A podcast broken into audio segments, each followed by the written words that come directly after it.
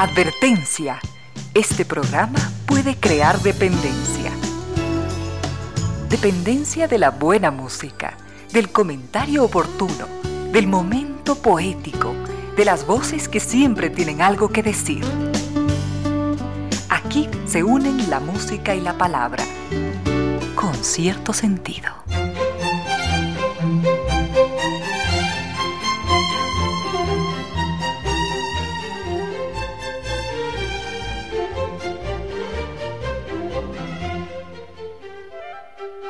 3 de la tarde y dos minutos, bienvenidas, bienvenidos. Gracias por sintonizar Radio Suceso 101.7. Gracias por compartir estas horas de música, comentarios y entrevistas. Y ojalá, ojalá al final de la jornada, como siempre, podamos imaginar, con estos favores que la fantasía nos hace, podamos imaginar que hemos rendido real, justo y merecido, merecidísimo homenaje a la inteligencia, a la sensibilidad, a la autoestima, a la confianza, a la alegría de vivir y siempre, siempre a las ganas de luchar de todos, donde quiera que nos encontremos, a las ganas de luchar por una vida más digna en lo individual y en lo colectivo. Y en esa tarea de cada tarde, de cada jornada, de manera generosa, inteligente, leal, nos acompañan ustedes con sus correos, contactos y mensajes en estas direcciones de las siguientes redes sociales.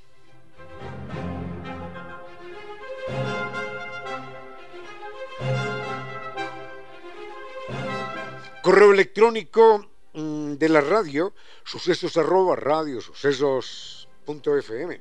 Mi, la cuenta en Twitter, arroba radio sucesos punto es. En redes sociales nos pueden localizar como Ramiro Díez, mi correo electrónico, Ramiro Díez, 477 arroba gmail.com, en Facebook con cierto sentido es, en Twitter, arroba Ramiro Díez, y en Instagram, arroba Ramiro Díez. Tenemos mucho para compartir. Y llegamos hasta ustedes gracias a la presencia de estas destacadas empresas e instituciones que creen que la radio, en medio de nuestras humanas e inevitables limitaciones, la radio puede y debe llegar siempre con calidad y calidez.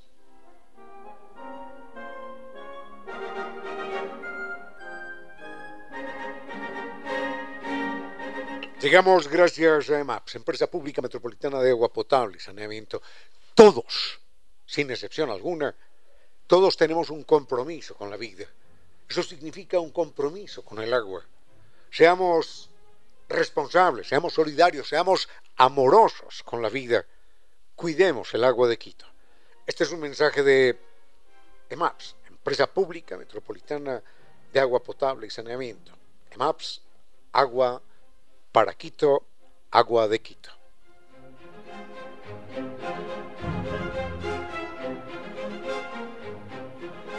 Nos esperan las perlas, las joyas, las maravillas del Báltico. Esta es la propuesta que nos hace San Vitus.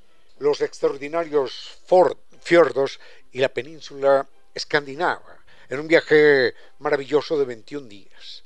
Esto lo recomendamos cálidamente. Recuerden que vamos a visitar siete capitales, las más bellas. ¡Qué ciudades tan increíbles!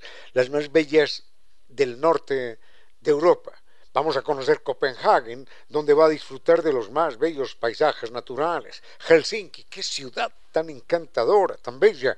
Esos palacios de fantasía, verdaderamente maravillosos y se van a sentir como en un cuento de hadas. Estocolmo y las capitales escandinavas. Allí usted va a sentir eh, el romance mientras camina por sus antiguas calles y plazas. Sin lugar a dudas, este es un viaje para enamorarse junto al fiordo de los sueños y recorriendo el mar de Noruega. Como siempre, con guía acompañante desde Quito y el mejor servicio. Comuníquese hoy mismo, pregunte por los bonos de descuento y el extraordinario catálogo de viajes para el 2023. Recuerde que están en Naciones Unidas y Veracruz frente a la sede de jubilados del IES.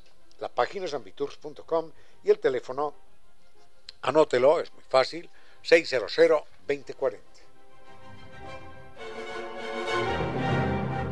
Recuerde que puede cumplir con sus sueños porque San Viturs siempre lo acompaña.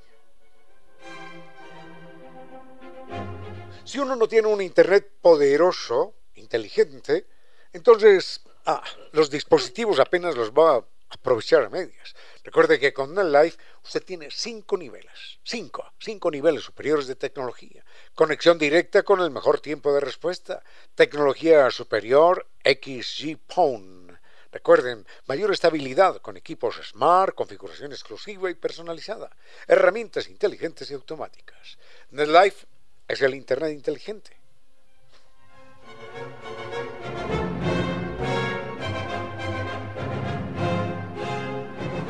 finito, finito, finito, por siempre. Parece mentira decirlo, pero por siempre acabado el problema de la humedad por capilaridad ascendente. Un problema que nunca tuvo solución, gracias a Kibli de Nova Técnica. No más paredes descascaradas, ambientes enfermizos, propiedades desvalorizadas. Recuerden el mail es ecuador.novatecnica.com, la página novatecnica.com y dos teléfonos 098 26 588 y 098 81 85 798.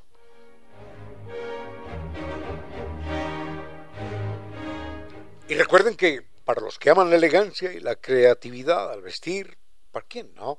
Lorena Cordero, Lorena Cordero es eso, elegancia y creatividad al vestir. Nos esperan a todos allí en la Checoslovaquia y Eloy Alfaro, Lorena Cordero, elegancia y creatividad al vestir.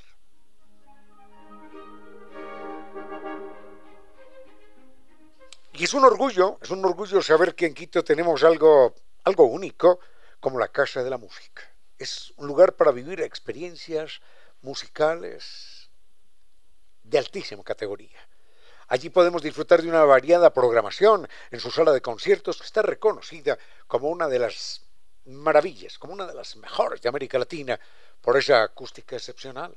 Mayor información en www.casadelamusica.es.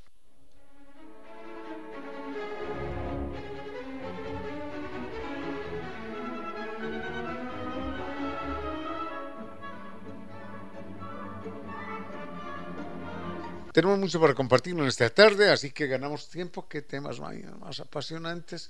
Muy bien, pero en un momento. Me asiste la certeza de que esta pregunta ya la había hecho alguien hace mucho tiempo y ya nos habíamos referido a ella quizás con, mucho detenimiento. Así que vamos a hacer mención, vamos a hacer mención a este tema, pero vamos a hacerlo, vamos a intentar hacerlo de manera telegráfica. Alguien pregunta por qué cayó el Imperio Romano. El Imperio Romano cayó porque todo lo que los seres humanos hacen tiene algún fin en algún momento cualquier sistema político, económico, religioso, cualquier andamiaje filosófico que elaboremos, termina siendo reemplazado por otro en algún momento. Lo único que es eterno entre las cosas que hacen los seres humanos, lo único que es eterno es la extinción. De resto, cualquier organización humana, eh, política, religiosa, filosófica, lo que fuere, termina cediendo el paso a nuevas organizaciones sociales y humanas. El imperio romano cae por muchas razones, entre ellas, esa es la primera, porque es una hechura humana. Pero hay una serie de circunstancias de carácter político y otra, yo insisto en eso desde el punto de vista personal sin que, sin que lo encuentre sustentado en ninguna parte, y la otra tiene que ver con el descubrimiento del plomo. Así como recordábamos que había caído el imperio maya, que había desaparecido el imperio maya, quizás por una extraña razón eh, de orden fisiológico entre los niños, y era que me voy a desviar un momentito de Roma para irme a, al Imperio Maya, y era que a los niños cuando nacían, para imitar la cabeza del hijo de un rey que había nacido deforme, a los niños les aplastaban el cráneo con tablas y lo amarraban con lazos para que la cabeza quedase totalmente deforme y puntiaguda, para que fuesen como, como el hijo del rey. Esa moda, obviamente, produjo un atraso general en el cociente de inteligencia de aquel pueblo y terminaron, terminaron desapareciendo como imperio, porque desaparecieron solos, sin ninguna guerra contra nadie, absolutamente contra nadie.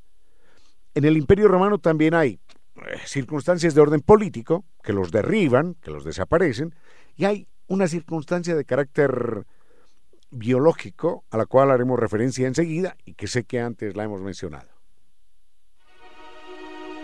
Birds flying high, you know how I feel.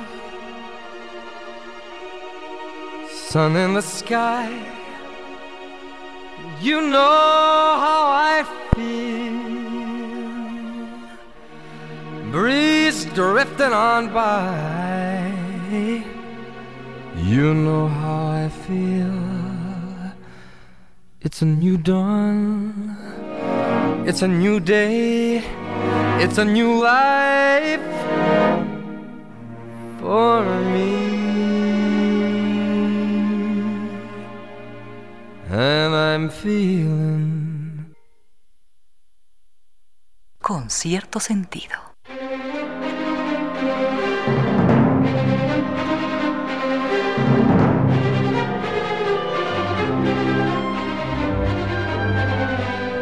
El agua es nuestra madre transparente. Nunca nos cansaremos de recordar eso. Sin agua no hay vida. La vida, la vida nació en el agua. La vida depende de cada gota de agua.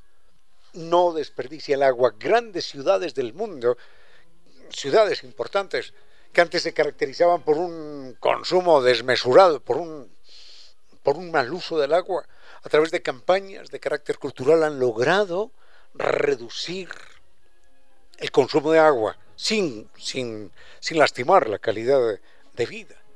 Entonces podemos hacerlo también en Quito. Recuerden el agua es vida y ese es el mensaje de EMAPS para que seamos responsables, solidarios, amorosos, para que seamos inteligentes en el uso del agua. EMAPS, Empresa Pública Metropolitana de Agua Potable y Saneamiento, Agua de Quito.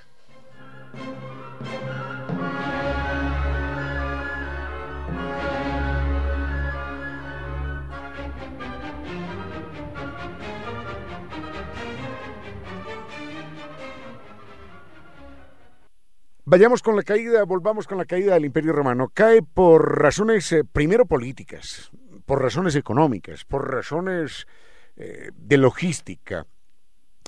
Es un imperio hiperdimensionado, es un imperio que llega hasta el Medio Oriente, que hacia el occidente se llega, llega a, Inglaterra, eh, controla España, controla África, el norte de África, controla la mitad de Europa y hay un fenómeno en el fondo dialéctico, y es que mientras más fuerza se acumula, más enemigos aparecen.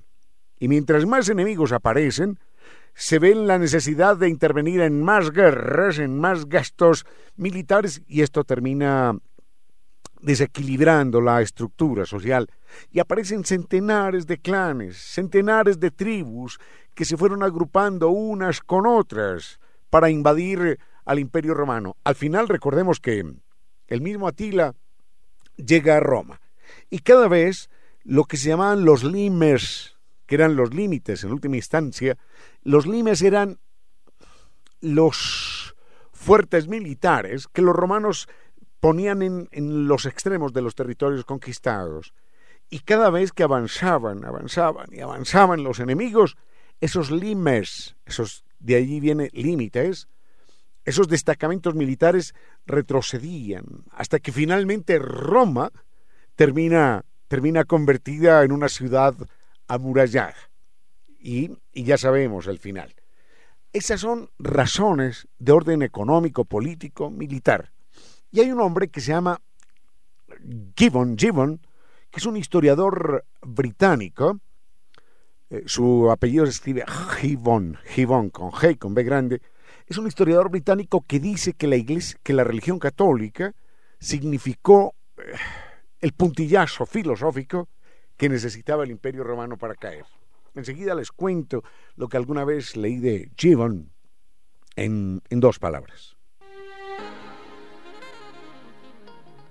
El Imperio Romano cae por razones logísticas, porque es imposible mantener una extensión de territorio dominada, sometida, en una época tan lejana. Imagínense lo que demoraba que llegase una carta o una orden militar desde Roma a Egipto, desde Roma a Inglaterra.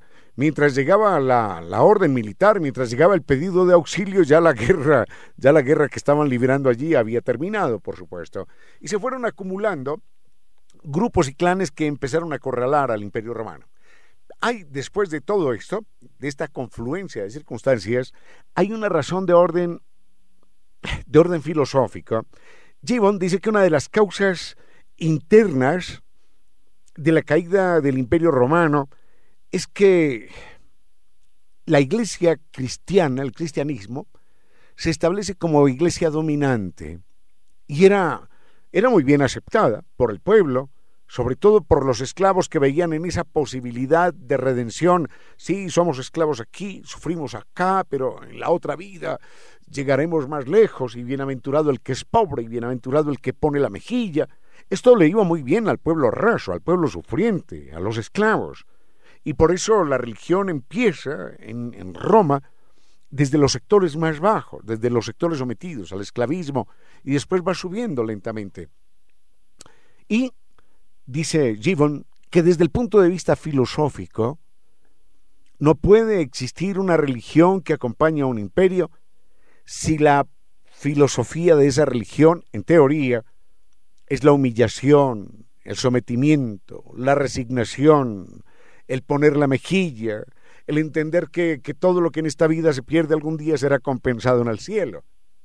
Así, con esa filosofía, se cae cualquier imperio, y alguien que no crea en estas cosas simplemente arrasa con el otro porque dice, a mí lo de la otra vida me lo dejas para después, por lo pronto me interesa esta. Y en la medida en la que los soldados empezaron a abrazar el cristianismo, se hicieron cada vez combatientes menos, menos aguerridos, menos duros. Con cierto sentido.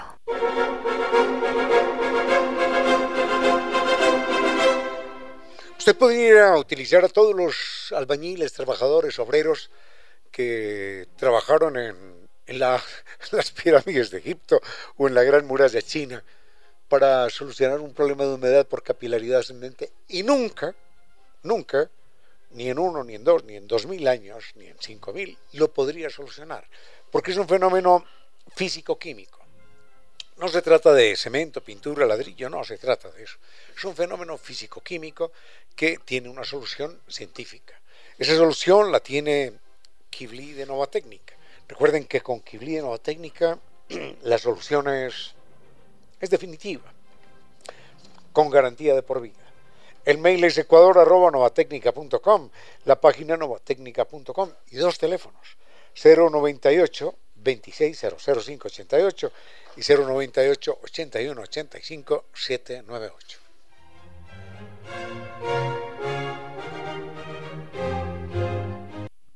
Cerremos esto de la caída del Imperio Romano porque es una parte de la historia verdaderamente extraordinaria, una parte de la historia que aunque no entendamos, que no creamos o no lo aceptemos, es una parte de la historia que nos afecta a todos nosotros. Todos somos hijos de esos antiguos procesos históricos, políticos y militares que en algún momento se dieron. Cerremos esto de Roma recordando que en su momento se impuso el uso del plomo y una de las uh, consecuencias terribles del envenenamiento por plomo, la gente tenía cubiertos de plomo, platos de plomo, guardaba el agua, guardaba el vino en, en, recipientes de plomo, las mujeres se maquillaban con plomo, los hombres también, en fin, con plomo y obviamente con tinturas. El envenenamiento por plomo lo primero que produce es eh, un deterioro del nivel de inteligencia. Y en esa medida entonces no puede uno esperar que un imperio se sostenga si es que la mayoría de su población empieza a presentar déficit en el coeficiente de inteligencia. Es apenas, apenas obvio. Solamente señalemos que en la época de Trajano o de Augusto en Roma, Roma tenía aproximadamente un millón de habitantes. Y a ese millón de habitantes eh, le correspondían unas 30 o 35 bibliotecas públicas. ¿Saben lo que es eso? Una verdadera maravilla. Yo no creo que en Quito tengamos 30 o 35 bibliotecas públicas, no las tenemos. En Roma, hace dos mil años, entre 30 y 35 bibliotecas públicas para un millón de habitantes. A la caída del Imperio Romano, cuando entran los últimos bárbaros a poder apoderarse de la ciudad, la ciudad tiene apenas 30.000 habitantes. Y ya, ya no quedaba ninguna biblioteca, quizás una o quizás dos. Y una de las normas establecidas por los últimos gobernantes de Roma, que ya no del Imperio Romano, que no existía, una de las normas era prohibido abandonar la ciudad. Es muy bonita esta parte de la historia, es muy llena, muy llena de enseñanzas para el presente y para el futuro. Este es un tiempo con cierto sentido, para que de todos broten las luces que todos precisamos. Un oyente celebra que en algunas ocasiones en el programa pongamos música árabe y música de la India. Eh, sí, sí, claro que sí. Disfrutamos mucho porque mm, el pueblo árabe es un pueblo al cual le debemos en español algo así como cuatro mil palabras. No todas las usamos todos los días, pero hay cerca de cuatro mil palabras que están eh, presentes en el idioma castellano eh, de nuestros días. Cuando decimos alpargata, albañil, alcalde, aduana, Em, alcanfor, alcohol, álgebra, en fin, mm, almohada. Cuando utilizamos eh, tantas palabras estamos rindiendo, homenaje a un pueblo que estuvo en España entre el 722 y 1492. Eh, el hecho de que de que hayan estado allí entregándonos palabras, culturas, tradiciones, obviamente no se puede borrar eh, con un plumazo. Eh, cabe, cabe señalar algo importante, y es que eh, yo leí una vez un libro y no recuerdo en este momento el autor, en todo caso era Historia del Pueblo Árabe, y recuerdo, recuerdo un detalle, dos detalles importantes, bueno, sobre lo que podemos hablar en este momento. Recuerdo el origen del, del nombre árabe, Árabe en el Antiguo Testamento quiere decir, quiere decir nómada. Eh, Erab, Erab. Erab en el Antiguo Testamento era el que iba de un lado a otro. Y en esa medida, los árabes fueron en su momento menospreciados por otros pueblos cercanos, por el pueblo persa, por ejemplo, porque el ser nómada, el ser transhumante, el llevar de aquí para allá las cabritas o los camellos, es una forma de vida que impide acumular pertenencias. Es una forma de vida eh, que vuelve además innecesaria la construcción eh, de, de edificios. Es una forma de vida que se mantiene alejada del arte, porque el arte necesita de espacios físicos en los cuales se pueda admirar una escultura o de un muro en el cual se pueda poner un cuadro.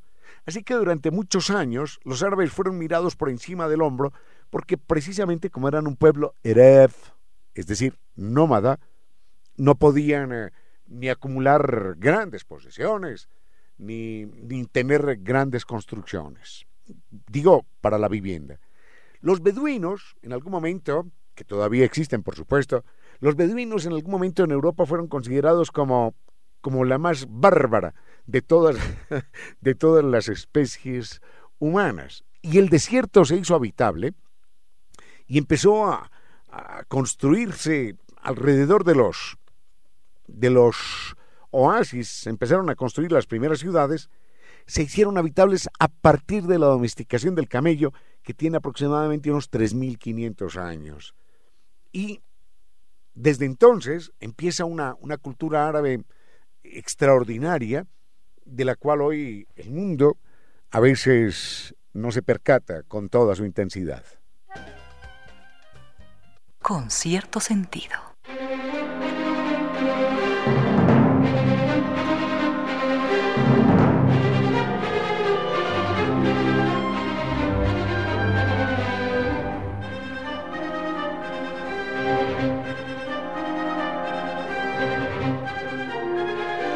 Planeta está lleno de maravillas, pero las perlas del Báltico tienen un capítulo aparte. Recuerde que San Vitur nos invita a recorrer los fiordos, la península escandinava, en un recorrido de 21 días inolvidables. Siete capitales, las más bellas, las más inolvidables del norte de Europa.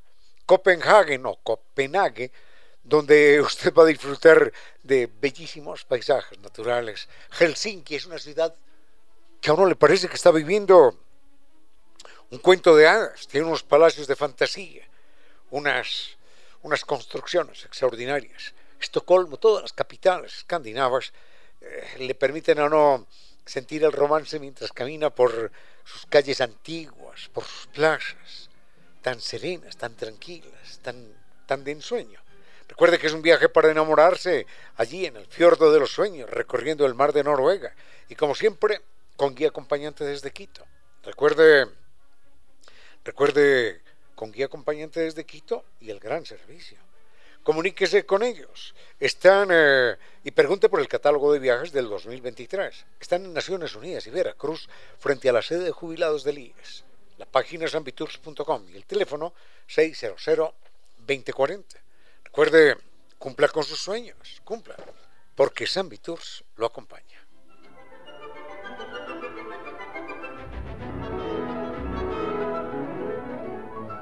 Volvamos con algo del pueblo árabe, un pueblo que ha sido demonizado por otras culturas, demonizado como consecuencia de su estilo de vida, que era una vida nómada, y en esa medida, en la medida en la que era un pueblo nómada, valga la redundancia, en la medida en la que era un pueblo nómada no podía desarrollar eh, refinadas formas de arte, porque el arte es para colocarlo en un lugar específico, para colocarlo, para colgarlo de las paredes, para que adorne rincones de templos y cosas así por el estilo.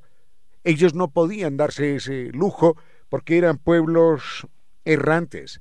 Y mm, obviamente los desplazamientos limitaban el tamaño de las tribus.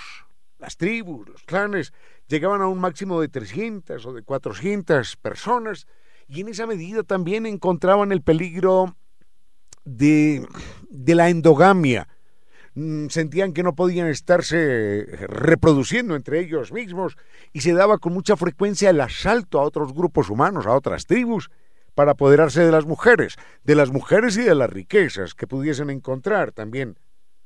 Por eso durante muchos años el asalto, el bandolerismo, la pillería era una norma entre los pueblos árabes. Y esa huella, esa huella quedó en la memoria de otros pueblos vecinos que empezaron a mirarlos con desconfianza. Inclusive, obviamente no lo puedo recordar en este momento, pero hay un poema, hay un poema tuareg o beduino que decía algo así como, nuestro trabajo es asaltar a nuestro enemigo, a nuestro vecino, inclusive a nuestro hermano, en caso de que, de que no encontremos a alguien más a quien asaltar. Era un canto a esa forma de vida errante e intensa, donde había que hacer todo para, para lograr la supervivencia. Así que durante muchos años ese pueblo estuvo estuvo sin grandes manifestaciones artísticas hasta que finalmente se asentó y logró una creación artística, una riqueza idiomática y literaria que hoy son una gran herencia en la historia del planeta. Unos consejos comerciales y regresamos con cierto sentido. A esta hora, recuerde que todos los humanos somos sabios. Unos antes, otros después. 15 horas, 58 minutos. Es cierto que todos queremos escribir nuestra propia historia, pero la vida, de manera inevitable, está marcada por el azar y la fortuna, como si dioses caprichosos jugaran con nosotros de extrañas partidas. Y no están exentos los artistas, muchas veces movidos, como diría el poeta, movidos como peones en un tablero de negras noches y de blancos días. Y uno de ellos se llamó Giovanni Battista Draghi, conocido como Pergolesi. Pergolesi supo mostrar un claro talento como compositor precoz de piezas operáticas en la Italia del siglo XVIII. Aquella era una época difícil. El mundo de la ópera, tan marcado por el dramatismo, se dividía entre dos bandos que se menospreciaban a muerte. Había una ópera seria de corte francés y la opuesta, nueva tendencia, más liviana, hecha para llegar a grandes públicos. A diferencia de la tradicional, el tema no era dramático y el desenlace no era fatal. De igual manera, en esta propuesta no se utilizaba el idioma culto de las élites, sino el lenguaje de la calle para llegar a sectores más populares. Y esta escuela de la nueva ópera tenía a su gran representante que era Pergolesi. A los 25 años decidió estrenar una obra suya, pero no tuvo ningún éxito. En el debut se escucharon voces de protesta y todo fue creciendo hasta un alboroto total y un pataleo rabioso del público interrumpía la obra. Para calmarlos, Pergolesi salió al escenario y alguien lanzó una naranja que lo golpeó en el rostro.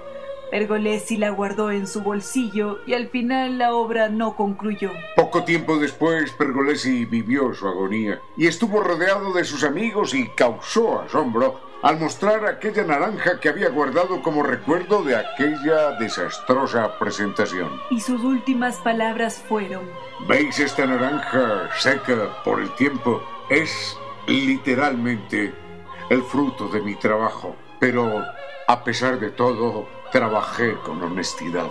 Esto sucedió el día de su muerte, un día como hoy, 16 de marzo de 1736, cuando Pergolesi apenas tenía 26 años y no obstante aquel oscuro estreno, su nombre figura como creador de toda una brillante escuela de la ópera italiana. Y nos recuerda que, sin importar el fruto, que aquello que hagamos siempre esté marcado por la honestidad.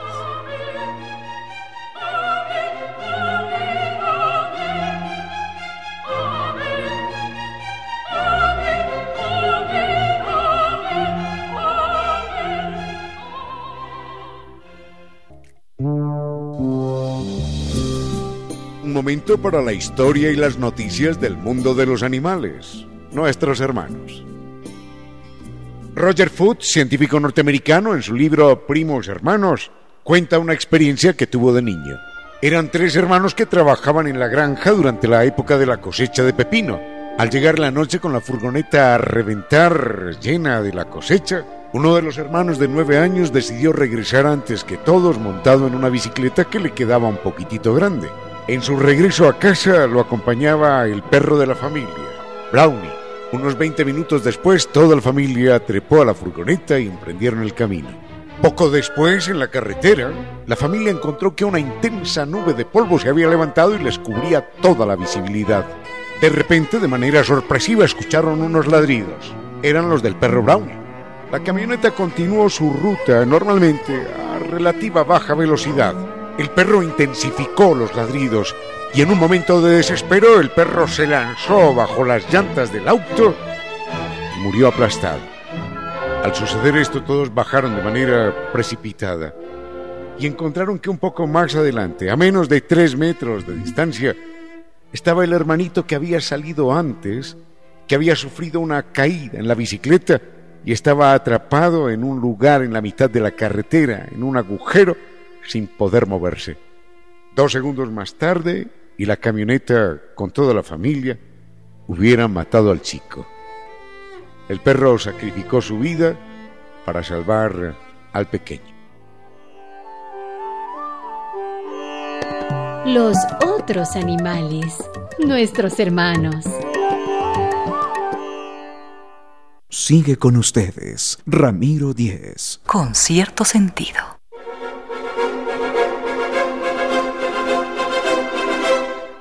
Hacíamos hace un momento algunas referencias al pueblo árabe y esto era como consecuencia de un oyente que decía que no hablábamos nunca de los árabes ni de los hindúes, o mejor de los indios. Me gusta más decir de los indios porque los hindúes son los que practican el hinduismo.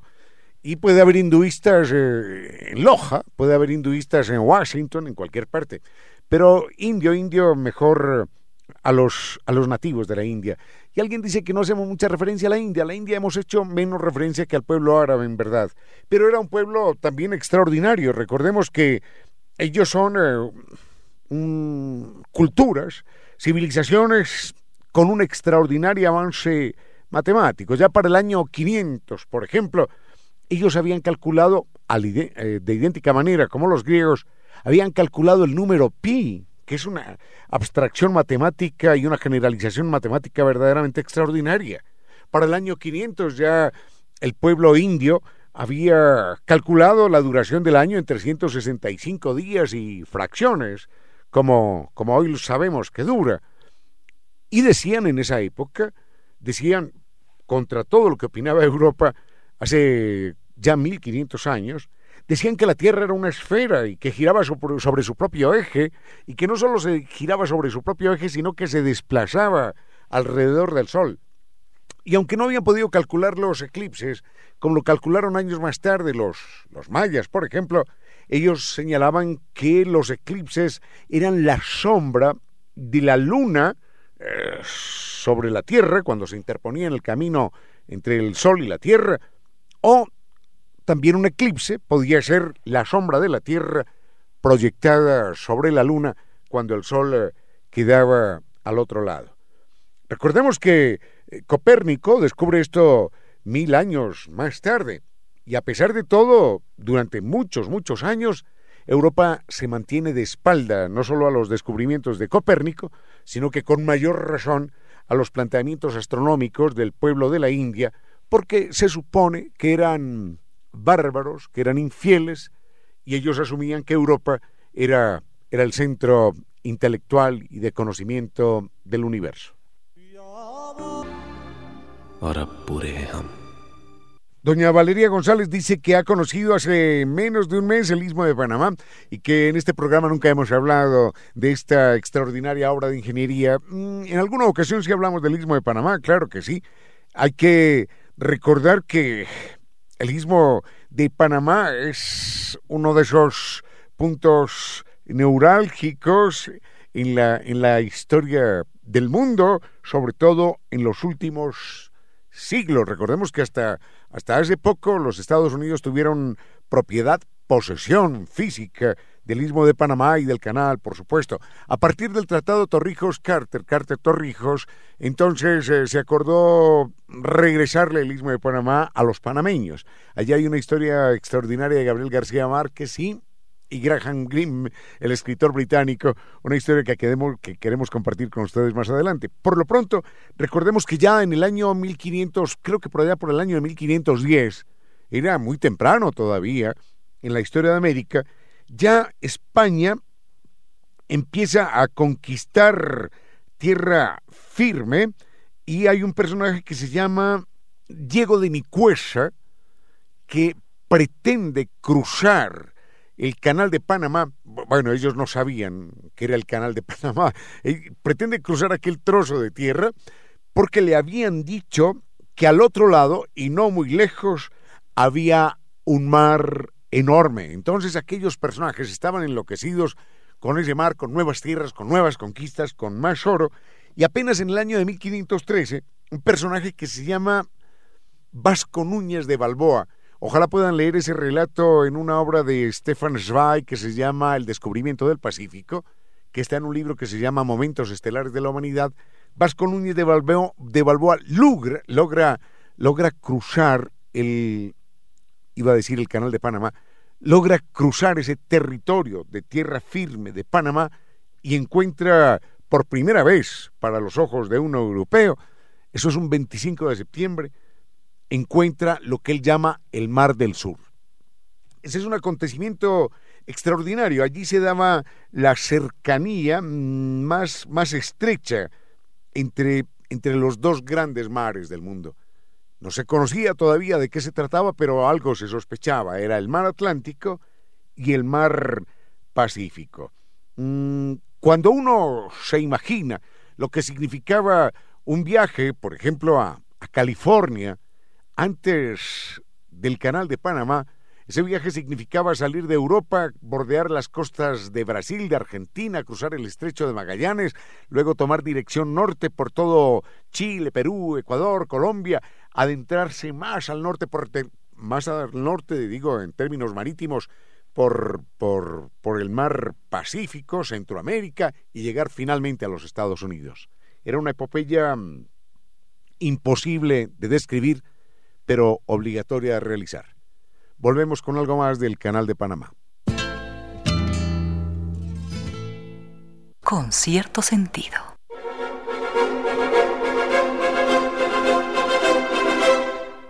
Concluyamos lo del canal de Panamá recordando que un hombre que se llama Diego Nicuesa, eh, Diego de Nicuesa, es encargado por el gobierno español por allá en el año de 1508, si no me falla la memoria, para atravesar ese istmo que obviamente era desconocido en ese momento, pero que se suponía que existía de acuerdo con las versiones de los indígenas, decían el mar no está muy lejos y en verdad está creo que a unos 70 kilómetros, pero 70 kilómetros de una selva absolutamente impenetrable y pantanosa.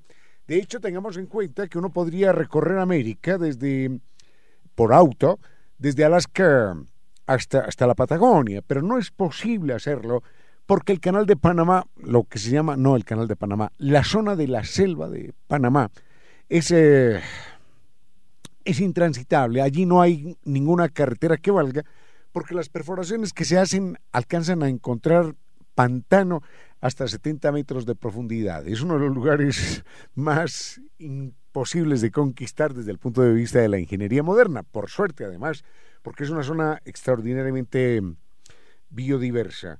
Eh, algo más, algo más acerca de Vasco Núñez de Balboa lo podemos comentar en un momentito y tiene que ver más con un perro que con él mismo.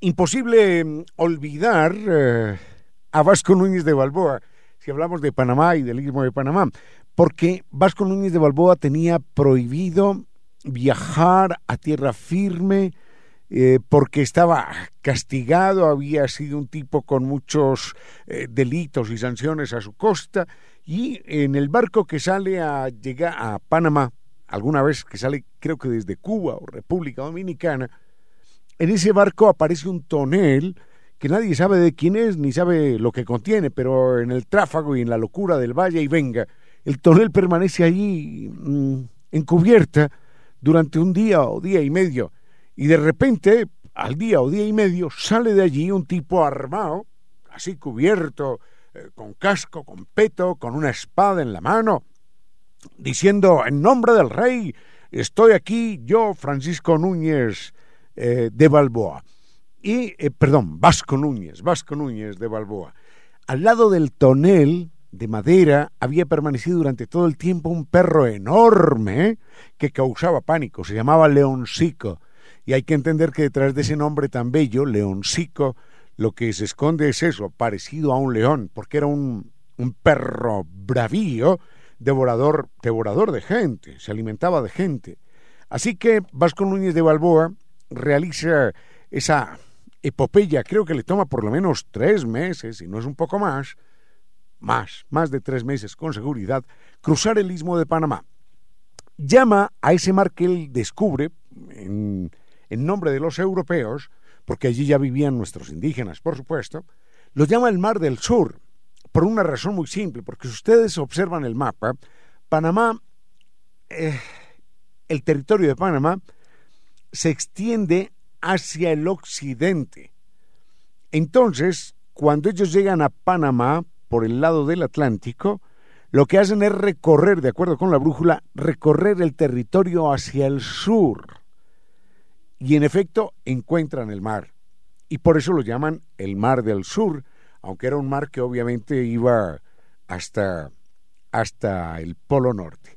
Hasta ahí la historia de Bosco Núñez de Balboa, llena, llena de emociones, de barbaridades, de genocidios. En su momento él eh, llega a encontrar una población indígena en la cual los hombres son, eh, yo no sé si homosexuales, pero desempeñan claramente el papel femenino son los que se maquillan, son los que se adornan, son los que están en casa, las mujeres son las que trabajan, las que casan. Eh, hay, bueno, sí son homosexuales, sí, porque a, ello, a él esto es justamente lo que le horroriza, el que sean homosexuales, el que diga a él que cometen pecados contra natura. Y en una tarde o en dos tardes hace devorar por sus perros a más de 70 indígenas panameños. Hasta ahí dejemos ya a Vasco Núñez de Balboa y el Istmo de Panamá. Unos consejos comerciales y regresamos con cierto sentido.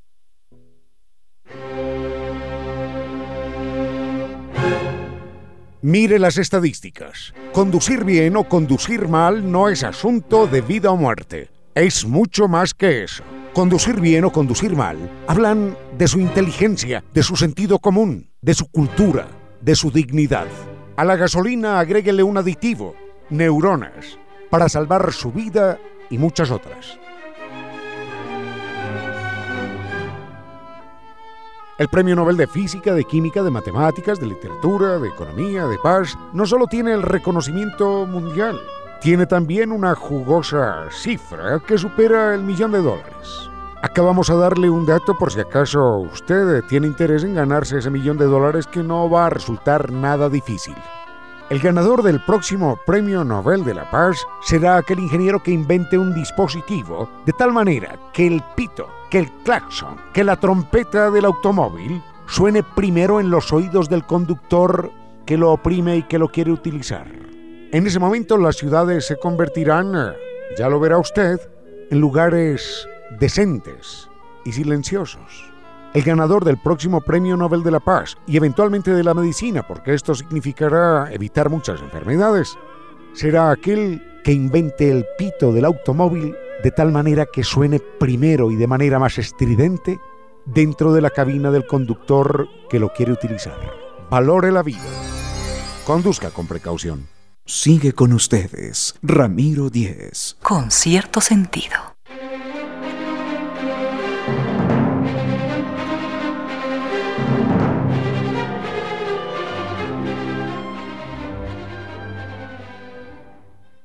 Iba a señalar o había señalado que no, que dejamos a Panamá ahí, pero es que recordemos que Panamá tiene una importancia trascendental no solo desde el punto de vista geopolítico, sino también desde el punto de vista histórico. Eh, Panamá en su momento depende del virreinato del Perú y por allá en el año de 1720 quizás mmm, hay una reorganización por parte de la corona española y hace que Panamá dependa de, de Nueva Granada, es decir, del gobierno de Bogotá.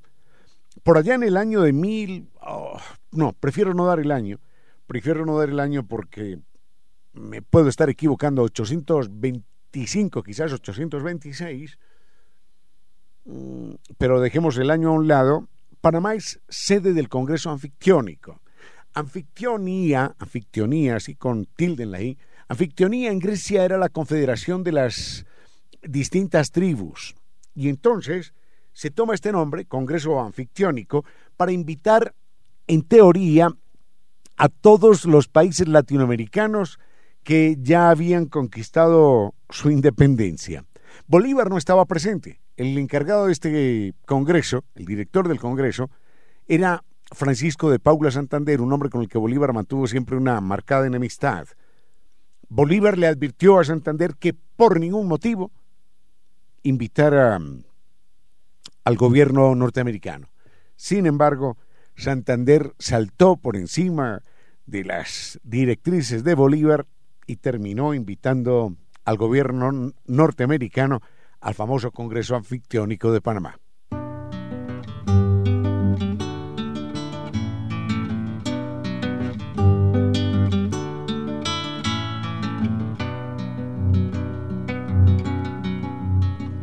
Tu silueta va caminando con el alma triste y dormida.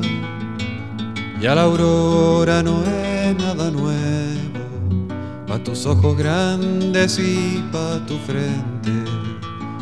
Ya el cielo y sus estrellas se quedaron mudos, lejanos y muertos, pa' tu mente ajena.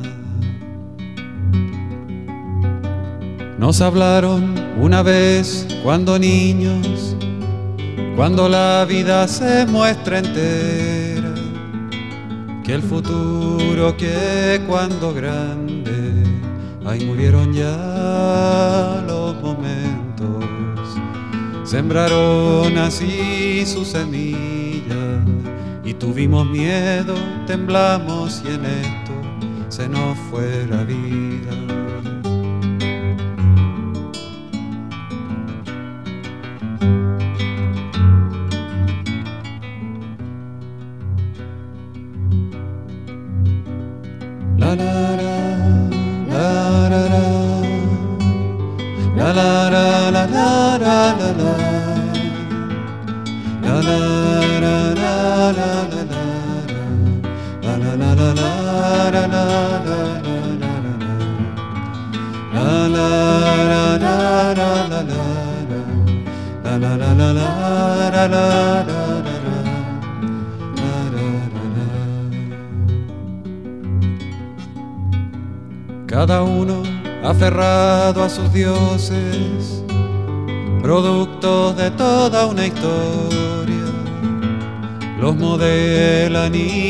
Destruyen, y según eso ordenan sus vidas.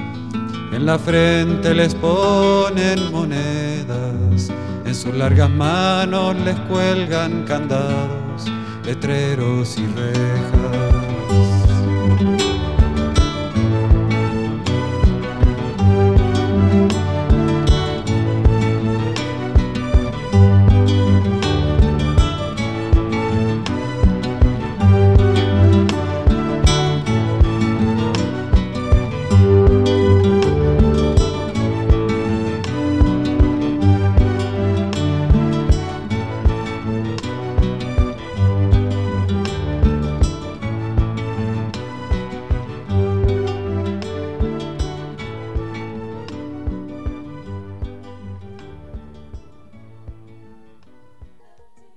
Sigue con ustedes, Ramiro Díez. Con cierto sentido.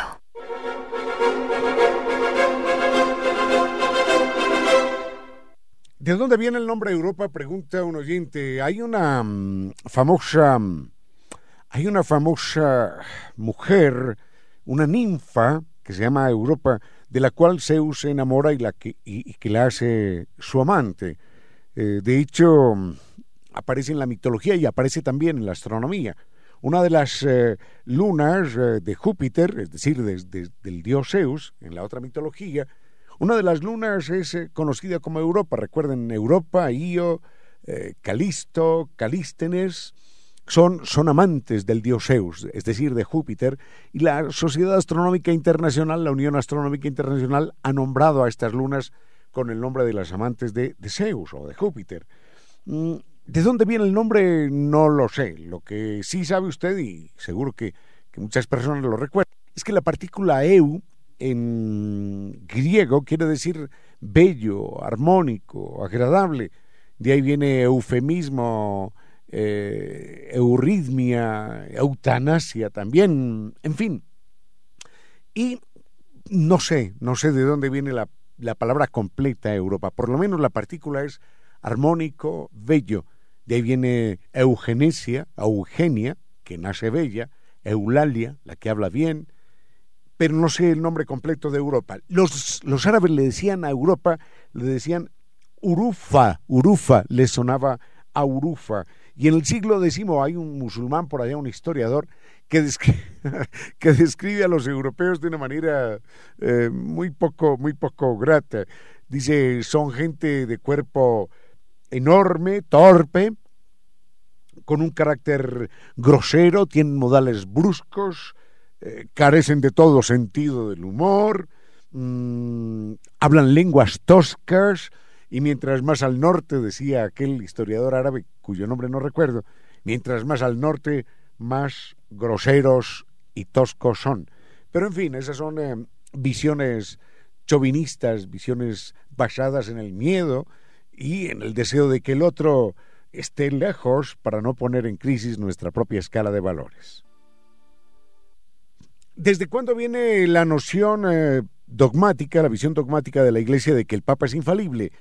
Tengo entendido, pero no lo puedo garantizar, tengo entendido que se eleva esta condición de Papa infalible o de la infabilidad del Papa, tengo entendido que se eleva a la condición o a la categoría de dogma en el siglo XIX, pero no estoy muy seguro. Ya hay otra serie de papas, el Papa Alejandro VI, por ejemplo, del cual habíamos hablado hace algunos días, que era, que era casado. Eh, el Papa Alejandro VI eh, había señalado que eh, el Papa de Roma jamás ha errado y jamás errará porque está asistido por Dios, ya eso lo decía él en el año 1500 mm, aproximadamente. Y señalaba que toda frase del Papa era sagrada y no podría ser puesta nunca en cuestión. Así que desde el siglo XIX, creo, desde el siglo XIX, tengo entendido que se asume la infabilidad del Papa. Sin embargo, este Papa que hay ahora, el Papa Bergoglio, el Papa, el Papa argentino, me parece que en muchos aspectos está moviendo el piso de algunas eh, tradiciones ortodoxas de la Iglesia. Su aceptación de los homosexuales, por ejemplo, no deja de ser mirada con mucha simpatía, con mucho respeto.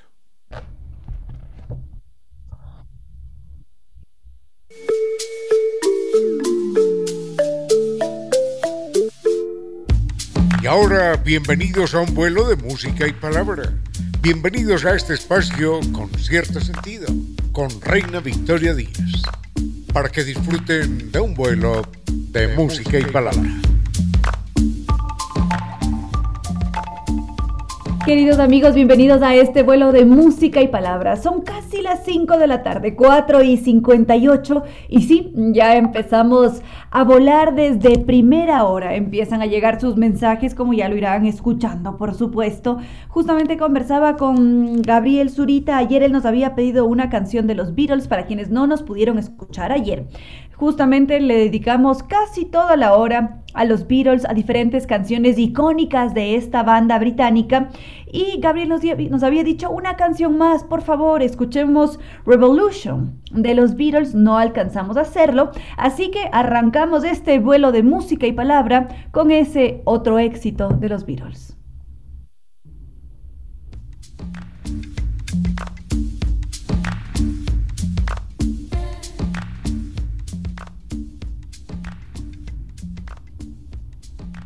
Sigamos, queridos amigos, por acá estaba leyendo sus mensajes, justamente estaba distraída, encantada en sus mensajes. Y Gabriel nos compartía una anécdota de su vida. Nos dice que esta canción durante su niñez lo ayudó a organizar sus ideas cuando escuchaba a adultos con sus discursos políticos, con esos discursos dobles muchas veces. Por acá Omar Suárez, muchas gracias por estar en sintonía. También Renato Albuja que me envía una fotografía de Yoko Ono y otra persona que no sé quién es. Agradecería me, me, digan quién es este personaje, porque dice mismo talento, diferentes épocas, pero no sé a quién se está haciendo referencia. En todo caso, sobre Revolution y lo que decía ahora Gabriel, que le ayudó a, a organizar sus ideas cuando escuchaba a los adultos con los discursos políticos mm, de que son muchas veces doble cara, lamentablemente. Revolution fue una respuesta que tuvo John Lennon durante un viaje que hizo por la India a los diferentes grupos políticos que estaban constantemente diciéndole, tú deberías hacer algo, deberías apoyar el partido político, deberías ser mucho más activo y no estar solamente por allá afuera con tus discursos. Entonces, John Lennon sale con esta canción Revolution para responder a cada uno de estos diferentes eh, individuos, diciéndoles, sí, yo espero un cambio social, pero ese cambio social viene desde el interior en lugar de una violencia revolucionaria, porque muchas veces se ha hablado de la necesidad de conseguir un cambio a través de la destrucción. Y es más, esto es contradictorio con lo mismo que había predicado Lennon años atrás, porque este hombre dijo en alguna ocasión que el verdadero amor era lograr destruir el sistema, destruir la opresión, destruir la humillación, quién sabe, y por allí se fueron dando interpretaciones eh, distintas y por eso se lo, se lo acusó, se lo criticó, tantas cosas. Como seres humanos somos muy complejos, ya se habrán dado cuenta, subjetivos, cada uno tiene sus propias percepciones y por allí pudo haber habido algún, algún inconveniente, pero en todo caso, no, no para todos. Revolution fue un tema revolucionario, como sí lo ha sido para Gabriel Zurita, por ejemplo pero para otros individuos no. Y, justamente sobre este tema, John Lennon les decía, yo en ningún momento les dije que Revolution iba a ser una canción revolucionaria, entonces no entiendo por qué me están, me están reclamando, tiene sus tres versiones. Es muy complicado transformar al mundo, así como es muy complicado también a veces interpretar esos diferentes temas que nos están entregando los músicos. Voy a seguir leyendo sus mensajes, que por acá veo que ya me respondió Renato. Jimena Elisa también está en sintonía, entonces reviso sus mensajes y continuamos.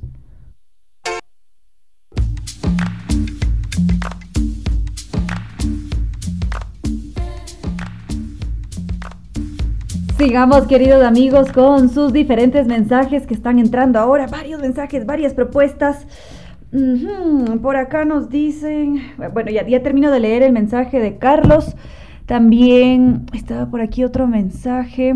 Uy, se me pierden. Lenin Arteaga, ya enseguida lo comento.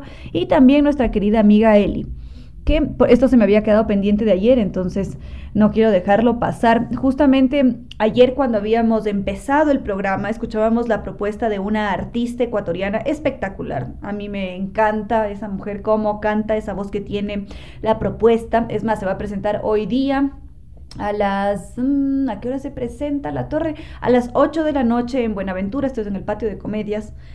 Espectacular, espectacular. Entonces, Eli nos decía, ¿podemos escuchar más música de esta propuesta ecuatoriana? Seguro que sí. Lo que les propongo es escuchar nuevamente Alma Mía, un tema muy especial, lo analizamos un poquito, comentamos sobre la torre como artista y ya enseguida vamos tratando esos otros temas que ustedes van proponiendo.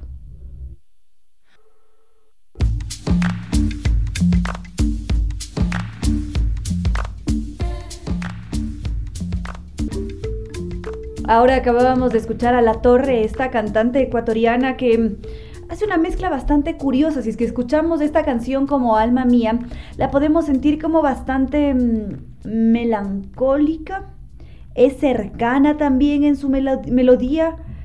Ella es una mujer espectacular, creo que ha estado metida en la música desde muy temprana edad, habrá sido siquiera desde los 14 años y desde ese momento ella no ha parado y justamente se ha dejado influenciar por nuestros referentes como Julio Jaramillo, Carlota Jaramillo. Y mm, no solamente eso, también ha permitido mm, la integración de todo lo que nos ofrece la tecnología, de cómo también está presente la electrónica, que es un género totalmente distinto a nuestros pasillos, a nuestras sonoridades, quizás no es tan cercana y la torre ha sabido muy bien cómo jugar con esos dos aspectos. Y no solamente eso, en sus canciones está muy marcada nuestra tradición, es decir, se sienten muy nuestras cuando le ponemos atención. Y ella justamente cuando habla sobre sus, sus composiciones, ella dice, son paisajes, son como nuestros páramos.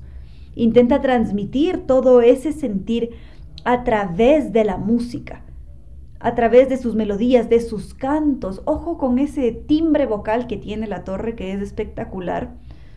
Ella refleja lo que ve, lo que siente, lo que experimenta. De alguna manera ese Ecuador andino está allí clarísimo en la música de la torre. Entonces, eh, sí, es, es muy bonita su propuesta, definitivamente. Yo soy fan a morir, como ya les había dicho. Escuchemos otro tema musical interpretado por La Torre y ya vamos comentando otros temas.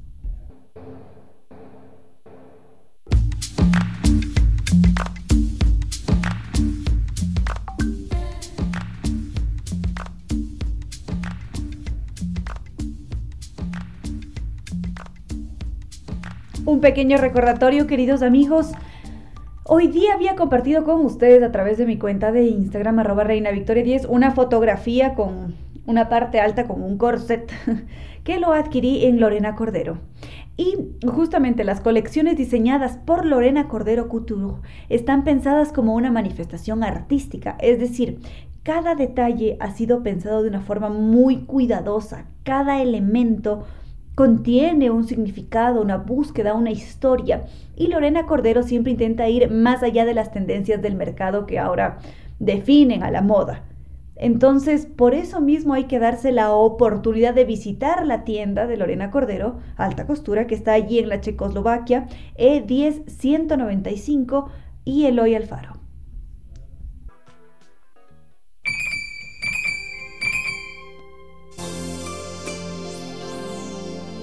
Salté al vacío con los ojos cerrados para besarte. En pocas palabras, la poesía dijo. Salté al vacío con los ojos cerrados para besarte.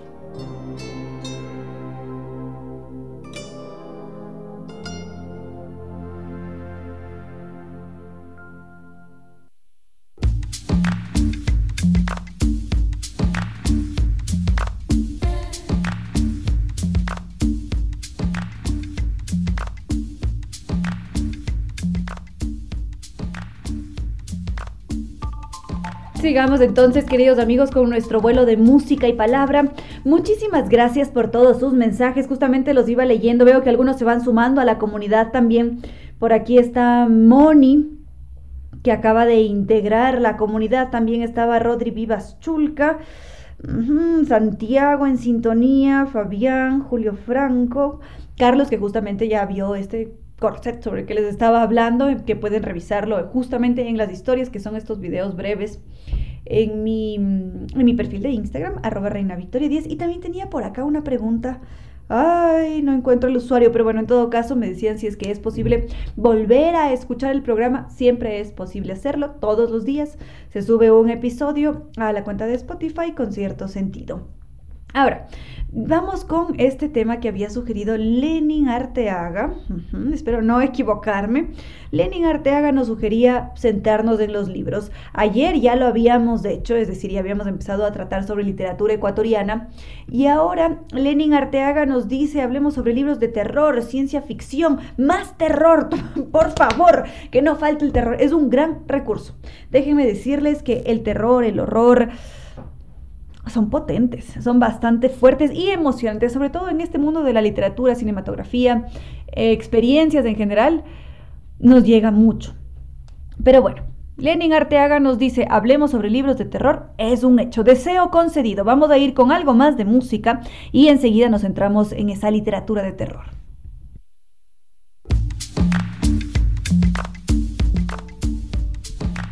Como les había dicho hace un momento, Lenin Arteaga nos preguntaba por los libros de terror. Y casi siempre cuando se está hablando de literatura, el primero que salta a la luz, el primero que viene a nuestra mente es Edgar Allan Poe o Lovecraft. Sobre este tema hace no mucho hice una comparativa para definir quién era realmente el maestro del terror, si Lovecraft o o Edgar Allan Poe, porque hay un debate bastante intenso en torno a estos dos eh, monstruos de la literatura. Esto lo hice en un live, en estos videos en vivo que mantenía hace un tiempo atrás en mi red social de Instagram, que a propósito regresa. Los lives regresan desde la próxima semana, los miércoles, así que los invito a seguirme, a estar atentos a las historias, porque ahí voy comentando, anunciando esos diferentes eventos. Bueno, en todo caso, los escuchamos a ellos dos, entonces considero que no es necesario repetirlos. Yo no soy tan fan de Lovecraft. Sí lo he leído, lo he estudiado, pero a mí no termina de engancharme como a muchos. Para mí no es el gran maestro. Mientras que Edgar Allan Poe sí es impresionante, me he repetido sus historias varias veces y no llego a aburrirme y tampoco me canso de recomendarlo. Es decir, me, fascina y me parece que hay que leerlo porque tiene unas complejidades, unas sutilezas en las que está claramente manejado el horror, el terror y sobre todo a un nivel psicológico maestro. Para mí es un maestro de maestros. En todo caso, como siempre se lo recomienda a él, se me ocurriría en este momento quizás hacer mención a este libro de terror que se titula Otra vuelta de tuerca del autor Henry James. Esta es una historia de terror que también está como uno de los referentes, como esas historias o novelas que deberíamos haber leído al menos una vez en la vida si es que decantamos por este género literario. Porque en sí esta novela es, es muy emocionante, es decir, mantiene la atención todo el tiempo, es eh, Claro que no sé con qué ojos la leeríamos o ya, o ya las generaciones más jóvenes, porque sí es la historia de estos dos fantasmas que visitan a estos niños que se han quedado huérfanos y que se quedaron bajo el cuidado de una institutriz. Y esta institutriz tiene que proteger a esos pequeños de esos espíritus que aparecen. Entonces, claro, ahora escuchamos esa sinopsis, ese pequeño resumen de esta manera y, nos puede resultar hasta chistoso, ¿no es cierto? Porque hemos escuchado tantas historias o hemos visto tal cantidad de, de películas o de videos que desmienten estas cosas que quizás nos parece descabellado. Pero es allí en donde hay que tener en consideración algo importante Y es como muchas veces nos dejamos llevar por la ficción y nos dejamos cautivar, capturar por esos diferentes relatos. Quizás por ese motivo Edgar Allan Poe se mantiene tan vigente, por eso tiene tanta fuerza, porque trabaja con el ser humano, con la realidad, porque él dice que el horror está aquí entre nosotros, que nosotros somos los verdaderos monstruos. Entonces es muy distinto a imaginarse a un ente que ha venido por allí de otras tierras. Ah, y esto a propósito me hace recordar un cuento que no es de terror, pero en su época sí que debe haber causado pavor, no terror. Y ya enseguida lo comentamos.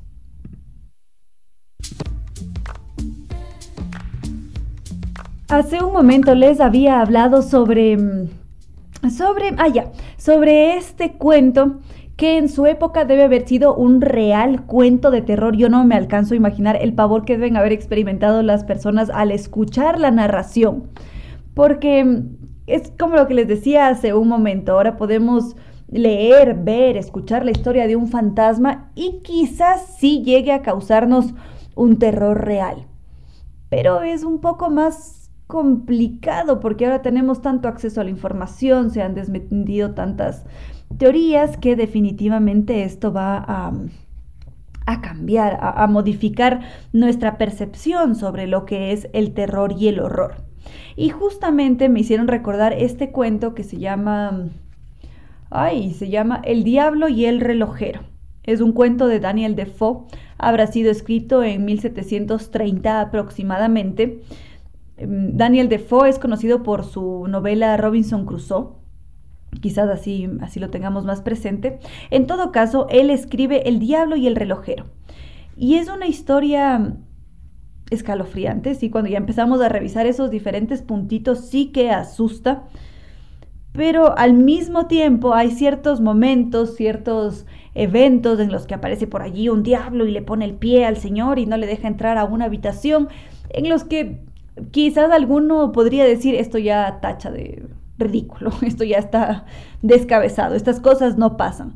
Pero si es que estamos contando esta historia en el Londres de 1730, no tenemos luz, creemos en efecto que hay un diablo maligno que va a acabar con nuestra existencia o que puede entrar en cualquier momento en nuestro hogar, tengan la certeza de que nos va a dar terror un terror verdadero y que no vamos a querer escuchar esa historia si es que estamos a la luz de las velas, sino cuando sea de mañana, porque hay varios elementos que juegan con nuestra psicología que hacen que algo nos dé más miedo que otras cosas. Entonces, también tiene mucho que ver los, los tiempos que corren. Si es que queremos centrarnos en un terror moderno, seguramente nos van a decir, hmm, hay que apostar por Stephen King, que intenta manejarlo intenta fluir con los tiempos actuales, tiene muy buenas, muy buenas narraciones, mm, no todas, a mí no, es decir, todavía me falta leer bastante, pero de lo que he leído no me han encantado todas, sino ciertas narraciones, cuentos muy puntuales, y sí, el hombre sí que tiene maestría para, para narrar y justamente sus maestros, sus referentes para él después convertirse en un hombre de, de ciencia ficción y del terror fueron Edgar Allan Poe y Lovecraft. Vamos a ir con algo más de música y ya continuamos.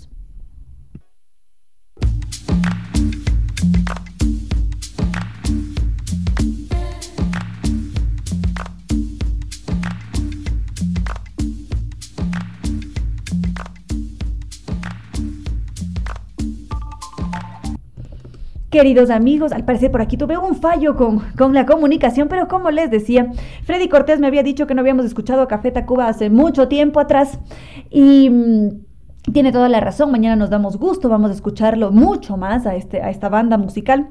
Y a propósito, solamente les quería recordar que este sábado 18 de marzo a las 7 de la noche en la sala de conciertos de la Casa de la Música van a presentarse los tres T. Será tango y pasillo, es una noche para no perderse definitivamente, ir reservando ya ese sábado.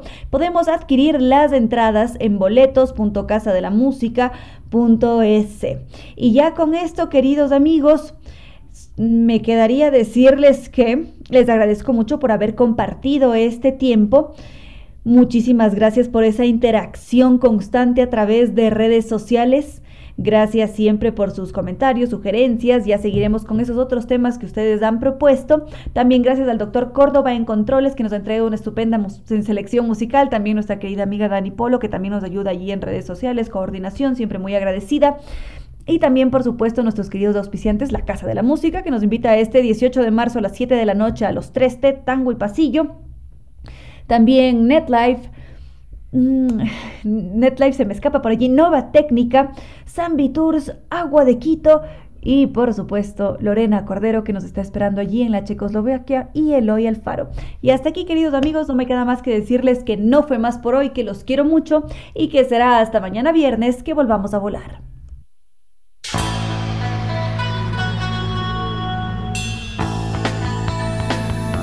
Como dicen, es cierto que en la vida no hay casualidades. Piense, ¿por qué escuchó usted este programa? Tal vez escuchó aquello que necesitaba o tuvo la sospecha de esa luz dentro de su propio ser. Una gota de agua, un corazón que late, una semilla en su memoria, un remanso en medio de sus prisas, una voz que aliente su esperanza, una pluma para sus alas algo de eso hemos querido ser. Aquí, en Concierto Sentido, con Ramiro Díez. Y Reina Victoria Díez.